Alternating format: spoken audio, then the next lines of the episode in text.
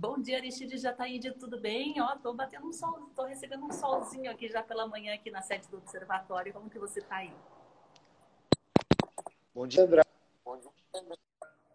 Bom dia. Espera aí você se ajeitar. Ajeita esse tem um quadradinho. Aje... Tá em cima de um barco. Dá um alô aqui é. Matheus Laiola, que entrou aqui com a gente. O delegado, seja bem-vindo. A Lili Martins também está aqui com a gente. O João Menser, a Vicky Pimentel. Olá, Vicky, seja bem-vinda. Eu vou deixar meio torto para dar um charme assim. É, né? Tipo uma tombadinha. Faz parte, faz parte. Essa semana aí tá meio tombada mesmo. Escute Aristide. Tudo bem, Sandra? Tudo bem, e você? Tudo ótimo, tudo muito que bem. Vai fazer uma relação com o passivo ambiental e a bicada da EMA? Como assim? Como assim? Me explique hum. isso. Deixa eu só, só, aumentar um pouquinho, eu não estou escutando, não estou te escutando direito. Só um instantinho. Agora deu. Peraí, deixa eu. Eu tenho um monte de, de coisa aqui em casa, só um pouquinho. Tá bom. Enquanto isso, o sonoplasta aí da Rádio Cultura já me dá um ok aí se o volume do áudio tá bom, se a gente precisa fazer algum ajuste enquanto a Aristides se ajeita lá. Quem que está aí hoje é o Jonas Moreno, que está na Rádio Cultura, é o Luciano, Marco Aurélio. Me dá um alô aí só para eu me comunicar com vocês. A gente está transmitindo ao vivo também aqui pela Rádio Cultura de Curitiba. Quem quiser acompanhar aí a M930 e também pelo Facebook aqui do Observatório e da Cultura 930. Vocês me derem um ok aqui com a Tudo certo, tudo muito bem, tudo muito bem. Então, Sandra, eu gostaria de começar conversando com você sobre a EMA todos os animais da fauna brasileira, não poderia existir um animal mais apropriado, mais predestinado para picar, na verdade, para bicar, né? Eu vi muito na imprensa que a Ema picou. A Ema não picou, quem picou foi a Naja, que picou aquele outro rapaz lá em Brasília. Mas para bicar o presidente Bolsonaro do que uma Ema. A simbologia dessa bicada me parece algo tão incrível, tão fantástico. Você já tinha ouvido falar do Maema, né, Sandra? Já, já. Gosto muito desse animal. Acho bem simpático, por sinal. Ele, ele é muito simpático. Ele é muito simpático. Acho que é um dos animais mais carismáticos da nossa fauna. É a maior ave da nossa fauna. Você sabe que o Maema chega a pesar 36 quilos. O macho da ema chega a pesar 36 quilos. A ima é uma ratite, ou seja, é uma ave que não voa. Apesar de ter asas, ela não voa. É, juntamente com o avestruz africano, com a casuar e com o emu australianos, com o kiwi, que existe na Nova Zelândia, que é muito menor, é aquele, aquela avezinha que parece uma bola de pena com um bico comprido, ela forma o grupo das ratites. A Ema é uma rea americana, ou seja, é a rainha das Américas, no latim, o nome científico, gênero e espécie, dizem que a ema é uma rea americana. E ocorre do norte da América do Sul ao sul da América do Sul, e no sul da América do Sul existe outro tipo de ema, que é a, rea, a, a ema de Darwin, uma ema significativamente menor. Mas sabe o que, que me impressiona na ema? Você sabe que quem cuida dos filhotes da Ema é o emo. Ah, é? Uhum, o emo cuida dos filhotes da Ema. Ou seja, veja que mensagem universal e fantástica a natureza nos transmite. A partir do momento em que ela coloca uma ave, uma ave em que é, as funções pai e mãe são partilhadas da mesma forma ah, que deveriam ser partilhadas numa sociedade moderna, é, confrontando um líder, um, um, um, administrador público, um presidente, que durante muitas, ou que em muitas de suas declarações, é, flerta com o machismo, flerta com a, a desigualdade é, e muitas vezes assume a desigualdade das mulheres na sociedade em que é, muitas vezes nega em, em, em deixar de lado posturas agressivas e violentas e acaba recebendo uma bicada de uma ema, acaba recebendo uma bicada de um bichinho, de um animal que existe na América, um animal que comprova o valor da nossa fauna é, sem se preocupar. Poxa, a Ema foi lá, quem, quem, quem não estou preocupado se é, o, se é o presidente, se não é o presidente, ou se é um bicho ou não é um bicho, e acaba bicando o presidente Bolsonaro. Outra coisa significativa, eu acho isso extremamente significativo, a EMA é um dos símbolos do cerrado, um dos nossos biomas mais ameaçados. Ameaçados pelo agronegócio irresponsável, pelo agronegócio que insiste em entender os espaços naturais e abertos do Brasil como áreas à produção de commodity. Ou seja, veja que coisa impressionante e que coisa significativa essa mensagem. Um animal feminista, né?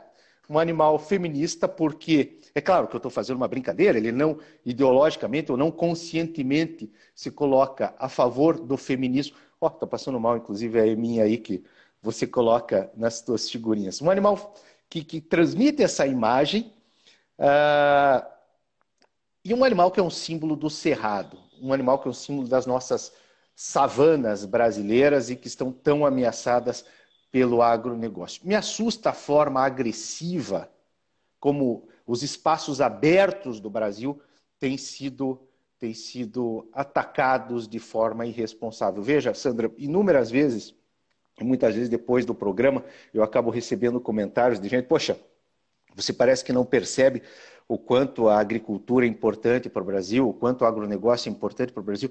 Eu percebo e eu sei disso.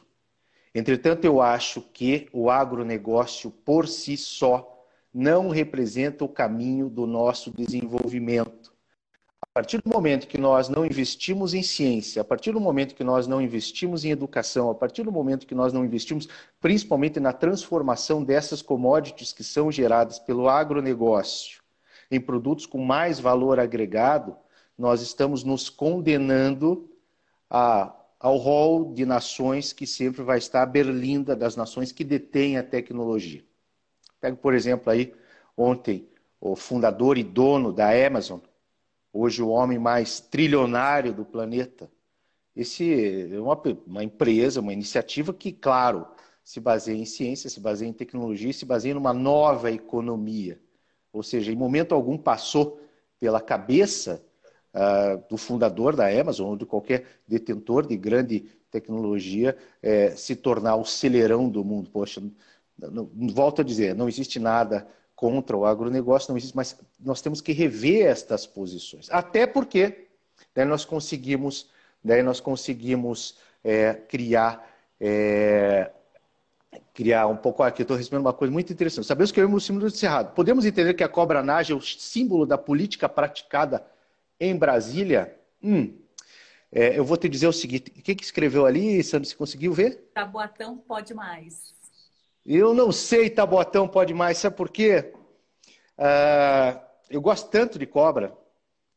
Gosto tanto, especialmente das cobras das elapídeas, que são as najas, as cobras que existem na Austrália, e que são parentes, olha que coisa interessante, essa cobra linda, que é a cobra naja, que tem esses, que tem essa, é, esse, essa franja, esse, é, essa extensão, é, ela é parente da nossa cobra coral, a cobra mais linda que existe no Brasil, são cobras que possuem um veneno é, neurotóxico, ou que seja, que ataca o sistema nervoso. Eu acho que, eu acho que a gente não pode comparar animal nenhum, animal nenhum, com a forma, com a política que se pratica em Brasília. Com a política que se pratica em Brasília, existem fantásticos representantes em Brasília, não dá para generalizar, uh, mas não é justo com as najas comparar as najas a alguns dos nossos expoentes.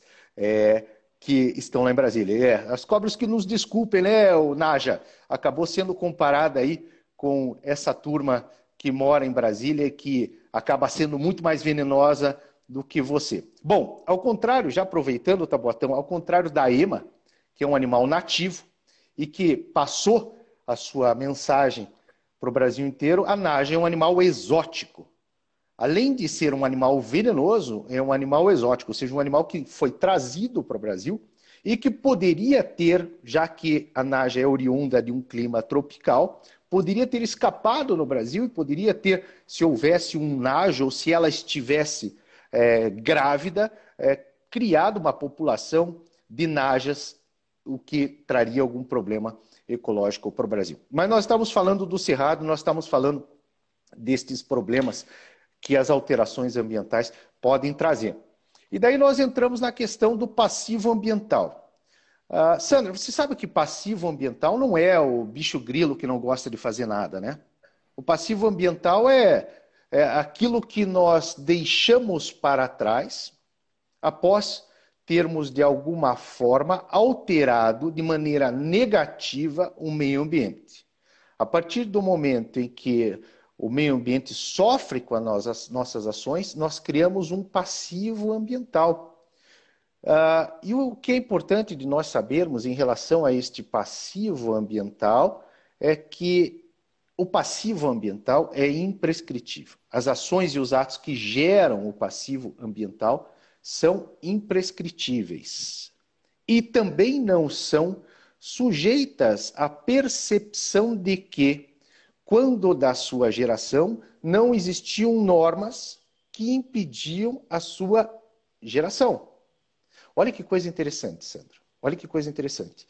Uh, vamos supor, daqui a. Isso é extremamente importante e um alerta que nós devemos dar aos investidores que querem entrar em canoas furadas, como, por exemplo, portos construídos na frente da Ilha do Mel ou qualquer outro desses empreendimentos extremamente questionáveis. Mas, voltando ao nosso exemplo, suponhamos que, uh, de repente, você é surpreendida por uma lei que te impede de usar uma roupa de cor salmão, como a roupa que você está usando hoje. Até o dia de hoje, você não era proibida de usar uma roupa de cor salmão. Você é novamente surpreendida quando você recebe a notícia de que quem usa roupa de cor salmão tem que pagar uma multa de mil reais. O que você vai alegar é que você não tem que pagar essa multa porque quando você usou a roupa de cor salmão, não existia multa de mil reais. Em relação ao passivo ambiental, isso não existe. O que quer dizer? Quer dizer que se eu possuo, por exemplo, e esse é um caso muito comum na nossa cidade de Curitiba, se eu tenho um imóvel e se nesse imóvel eu instalei um posto de gasolina, e se as normas vigentes e aplicáveis aos tanques de combustível mudam, porque se entende que a forma como esses tanques de combustível eram colocados gerava um passivo ambiental, isso não me exime do dever de pagar a, o valor necessário, a, a, a correção, a, mitigação, a recuperação ambiental do dano que eu gerei. Então vamos lá. Hoje em dia, hoje em dia, nós estamos vivendo um momento muito interessante em que, em que pese a humanidade perceber a importância do meio ambiente, ainda tolera algumas agressões ao meio ambiente, uh, ante a percepção equivocada de que estas agressões são necessárias a um suposto desenvolvimento. Ok? Uh, em poucos anos, em muito pouco tempo, quando a Nicole for um pouquinho maior, por exemplo, quando a Helena, quando o Tidinho for um pouquinho maior, isso vai ser absurdo. Ou seja, vai ser aquele mesmo absurdo que é, nós aprendemos acerca da escravidão ou das das afrontas à legislação trabalhista, ou mesmo as afrontas aos direitos humanos ou o papel da mulher na sociedade. Nós estamos evoluindo e as normas de proteção ambiental estão evoluindo também. O que nos leva a perceber que as agressões trazidas ao meio ambiente hoje, mesmo que não venham a ser punidas hoje, serão punidas em algum momento no futuro. Isso quer dizer também o seguinte: se eu sou um investidor, se eu sou um empreendedor, se eu quero ser sócio de uma empresa, mesmo que hoje essa empresa esteja dentro daquilo que nós entendemos como aceitável do ponto de vista ambiental, eu não vou me eximir de, no futuro, pagar pelo dano ambiental que eu estou causando hoje. Olha que coisa interessante. Quando nós, e essa é uma mensagem importante para nós passarmos para aqueles, para aqueles empresários, para aqueles investidores, para aquelas pessoas que buscam oportunidades. Poxa vida, diz um amigo da Sandra, quero investir numa PCH nos Campos Gerais, mas essa PCH vai alagar determinado, determinada área natural. Bom, tudo bem, hoje talvez eu consiga, dentro da nossa concepção ambiental, participar e levar à frente esse projeto, mas isso não vai me eximir daqui a 30 anos ter que recuperar o dano que eu causei lá atrás. Isso é muito muito interessante. Isso é muito interessante e isso serve de alerta. Serve de alerta e é uma mensagem que nós temos que fazer correr, porque nós não queremos que o dinheiro venha e entre nestes investimentos que comprometem o futuro das, das próximas gerações. E nós vamos voltar à EMA. Então, é, é, Aristides, por exemplo, então, empresas que desmataram é, no, nos anos atuais, daqui 20, 50 anos, elas podem ser penalizadas. Esse ativo, esse passivo ambiental, ele permanece, então não prescreve, é isso? Permanece, permanece, permanece. E veja, hoje, hoje, hoje existe um entendimento, existe até aquela absurda moratória do Código Florestal, que o nosso antiema, ministro Salles, insiste em impor a lei da Mata Atlântica, mas com a evolução da legislação ambiental e com a percepção de que não existe nada, não existe ação ambiental que não seja uh, conectada a outra ação ambiental, isto vai acontecer. Isto vai acontecer. Não adianta. Aqueles que. É, é, é o princípio, é o princípio, é o princípio do que faz aqui você paga aqui. Aqueles que estão causando um dano ao meio ambiente vão ser chamados a prestar contas. Isso é um fato. Aqueles que estão destruindo as florestas vão ser chamados a prestar contas. Há poucos anos atrás, não se falava, por exemplo, uh, numa lei de resíduos sólidos que impunha ao industrial o dever de dar uma destinação aos seus resíduos. Veja só, isso seria inconcebível na década de 40. Seria absurdo na década de 30, seria impensado, impensável no, no século passado. Hoje em dia é impensável imaginar que um industrial não tem responsabilidade sobre os resíduos que gera. Aqueles que hoje destroem o meio ambiente, aqueles que hoje destroem as florestas, serão sim chamados para repor as florestas em algum momento no futuro. Isso vai acontecer porque a ciência vai evoluir e a ciência vai demonstrar que sem essas florestas não existe a menor possibilidade de sobrevivência. Nós sabemos, nós estamos cada vez mais cientes de que nós precisamos do mundo da forma como o mundo é, é, é, é, nos, da forma do mundo, do mundo é. Não, não, não existem essas alterações, essa, essa, essa essa, essa visão de que é, nós temos espaço. Olha uma visão absurda. Nós temos espaço, nós precisamos de espaço para nos desenvolver, para é, aquela, aquela, aquele papo muito louco de que as, as nações desenvolvidas colocaram abaixo as suas florestas e nós temos direito de colocar abaixo nossas florestas também. O que, aliás, é uma mentira, sabe, Sandra? O que, aliás, é uma mentira. Ah, é interessante que as nações mais desenvolvidas hoje, olha que coisa interessante, as nações mais desenvolvidas hoje uh, têm experimentado um crescimento no espaço ocupado por florestas naturais. Tem experimentado um crescimento. A recuperação florestal na Europa, por exemplo, é enorme. A recuperação florestal no Japão, nos Estados Unidos, Quanto por cento, eu acho que eu já citei isso no programa, quanto por cento do território japonês é ocupado por florestas? Não, não, não, não chegou a falar, eu também não, não tenho conhecimento.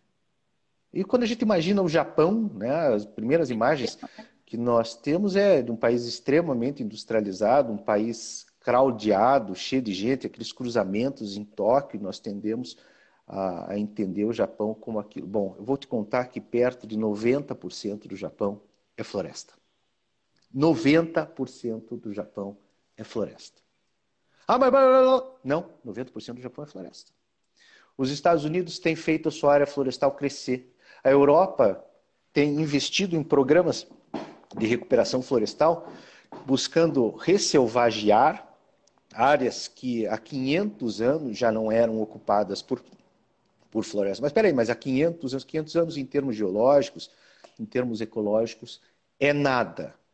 Com a evolução da nossa legislação, com a forma como nós passamos cada vez mais a entender o meio ambiente, você acredita que em 50 anos, esse cerrado que foi colocado abaixo, onde existiam as emas, e ainda existem, por sorte, as emas, porque as emas, por sorte, também são animais extremamente adaptáveis. Você acredita que isso não vai ser. É, é, a recuperação desses espaços não vai ser é, buscado? Ah, Aristides, mas como é que nós vamos comer? Nós precisamos desses espaços para comer. Nós precisamos disso porque o mundo precisa alimentar. Meu amigo, qual que foi a última vez? Qual que foi a última vez que se comeu um prato de soja? A tua alimentação, negão, não vem da soja. A tua alimentação vem do agricultor familiar. A tua alimentação vem do pequeno proprietário. A tua alimentação não vem do agronegócio. Eu canso de dizer, o agronegócio serve para gerar ração, para alimentar porco, para gerar mão de obra, para fazer telefone celular que você vai comprar com o dinheiro que o agronegócio trouxe. Só que quem ganha é que quem é quem vende o aparelho celular e não quem vende a bolinha da soja. Você sabe quantas toneladas de soja, isso quem disse foi o reitor da UP, quantas toneladas de soja são necessárias para comprar uma caneta Montblanc? Não. Então vamos lá. Deve Nós precisamos de 40. 40 toneladas. É, de soja para comprar uma Mont Blanc. Que legal, né? Ah, mas o mundo não quer que nós é, continuemos investindo. É um péssimo negócio. É um péssimo negócio. Nós não temos que nos fixar essa questão. Ah, o agronegócio. É... Não, maravilha.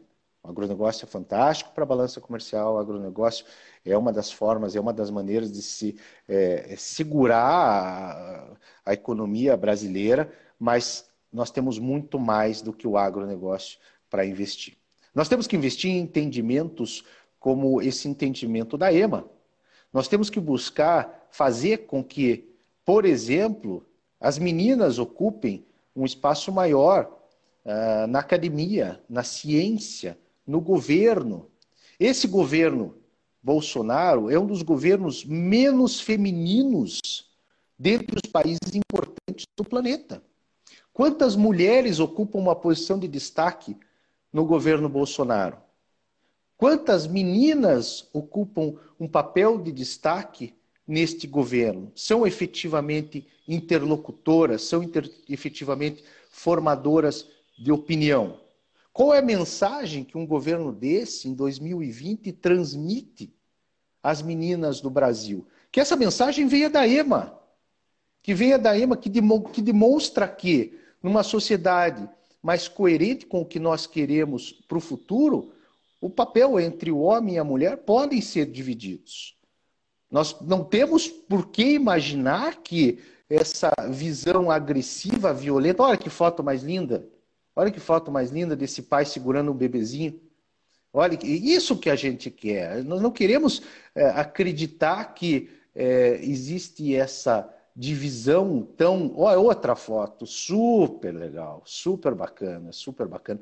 Você sabe, Sandra, uma das coisas que me chamou bastante atenção quando eu voltei para o Brasil foi que é, aqui, hoje está mudando muito. Aqui nos vestiários masculinos não existe trocador de bebê? Pois é. Não é engraçado? Fora existe? Fora existe? Tem? Existe. Não, é impensável que não exista. Nos países desenvolvidos, efetivamente desenvolvidos, é impensável. No Canadá, na, na França, na Alemanha, é impensável um vestiário masculino num lugar onde, se, onde a família frequenta não ser ocupado, não, não ter um, um trocador de bebê. Veja que coisa interessante isso. Veja, é, é muito interessante. Ou seja, nós, nós não nos colocamos como emas, né?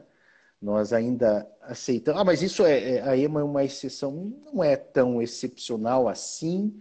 Ah, não existe no reino animal nenhuma regra clara em relação aos cuidados, ou seja, ninguém pode categoricamente afirmar que é, são as fêmeas e não os machos que cuidam dos filhotes. Ah, não, na maioria das aves esse cuidado é partilhado. Todo mundo conhece a história dos pinguins imperadores da Antártica, que o pai e a mãe se revezam buscando alimento para os filhotes. Todo mundo conhece a história das grandes, dos grandes rapinantes, como por exemplo da nossa arpia ou de outras águias que mantêm é, uniões estáveis por é, e veja só que coisa mais é, é, melhor falar união estável do que casamento, né? Muito mais é, menos é,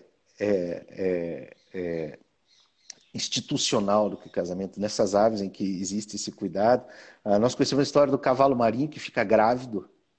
Sabia que o cavalo marinho fica grávido? Essa eu sabia. Os marzupi... É, então, nas, os, o albatroz, o albatroz.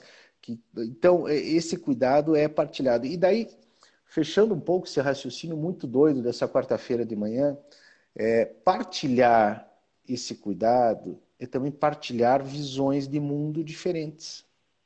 Partilhar referências biológicas e fisiológicas diferentes. Ou seja, uma visão feminina trazida à criação de uma criança, somada a uma visão masculina, é, colaboram para a criação de um universo é, muito mais amplo, muito mais é, é rico para esse ser, para essa criança. E isso eu acho é, formidável, né? Muito legal, Aristides. Sempre um prazer conversar contigo. Você sempre traz uma, uma visão tão diferente. Né? Nossa, quase acabando, está quase acabando. Sandra, eu não posso deixar de falar duas coisas. Já falei um monte de coisas, mas não posso falar duas coisas. Duas coisas extremamente importantes que estão acontecendo. E uma delas é uma carta, um abaixo assinado, um abaixo assinado contra as linhas de transmissão da multinacional francesa Engie. A Engie quer fazer passar pelos Campos Gerais duas linhas de transmissão que serão apoiadas sobre torres de até 60 metros de altura.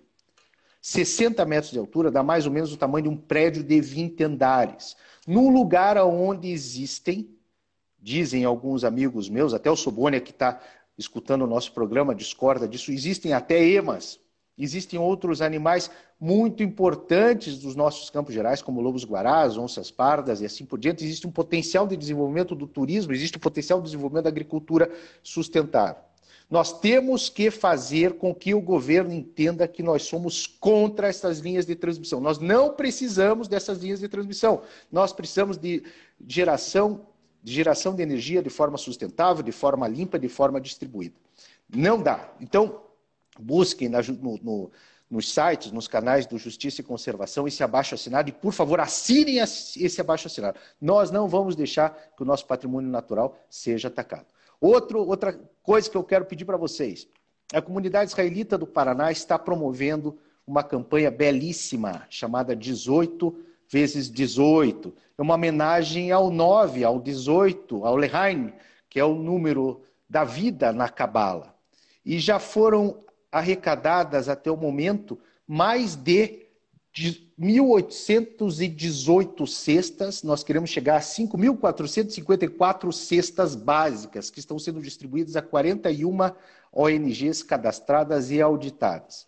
Então, aqueles que ainda não ajudaram as pessoas, ou aqueles que querem ajudar alguém numa situação eh, de risco, numa situação eh, complicada por conta de, da pandemia, entrem, eh, busquem no benfeitoria.com 1818 e vocês vão ter uma bela oportunidade para contribuir.